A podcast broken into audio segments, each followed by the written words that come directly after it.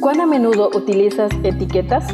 En la actualidad, el concepto etiqueta ha ganado un espacio significativo en todas las áreas de la vida.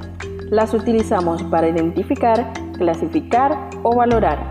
En este día compartimos Etiquetas para reflexionar de la autora Carolina Ramos. 365 reflexiones agrupadas bajo 7 etiquetas. Querido joven, descubramos la etiqueta para hoy. Excelente día tengas, querido joven.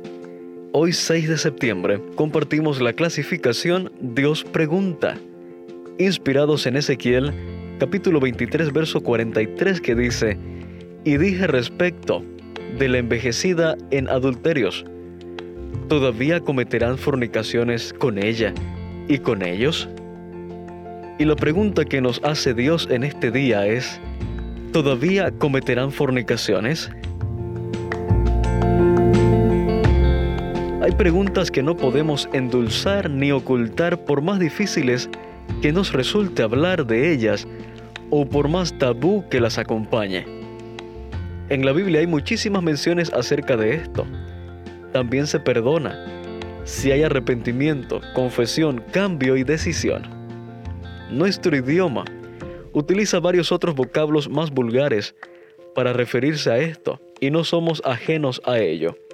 Lo peligroso es no reconocer que en la actualidad hay muchísimas formas de que ese pecado sea nuestro también, aunque no se dé como en la antigüedad.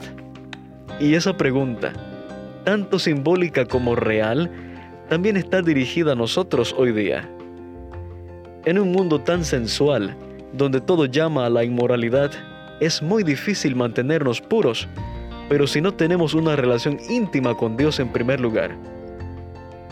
La música, las imágenes, la comida, todo nos lleva continuamente a tergiversar las cosas y a confundir los parámetros de la felicidad involucrada dentro de ese ámbito originalmente tan hermoso y perfecto, hoy tan denigrado y pervertido.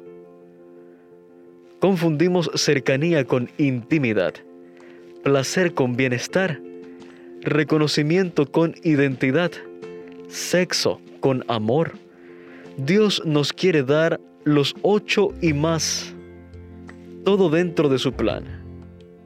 Lo más peligroso es que, en medio de todo, terminamos confundiendo la naturaleza de nuestro Dios, y ese es el peor error, el peor mal y el peor castigo en sí.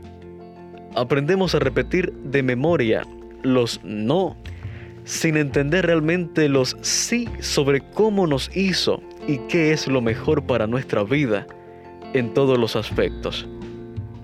Aprendemos lo que no tenemos que hacer sin primero ser. Así es más fácil obedecer, porque lo hacemos por miedo y no por amor. Así es más difícil creer, porque lo hacemos por tradición y no por fe. Querido joven, no sé si estás soltero, si estás de novio o casado. El enemigo nos tienta en cada espacio.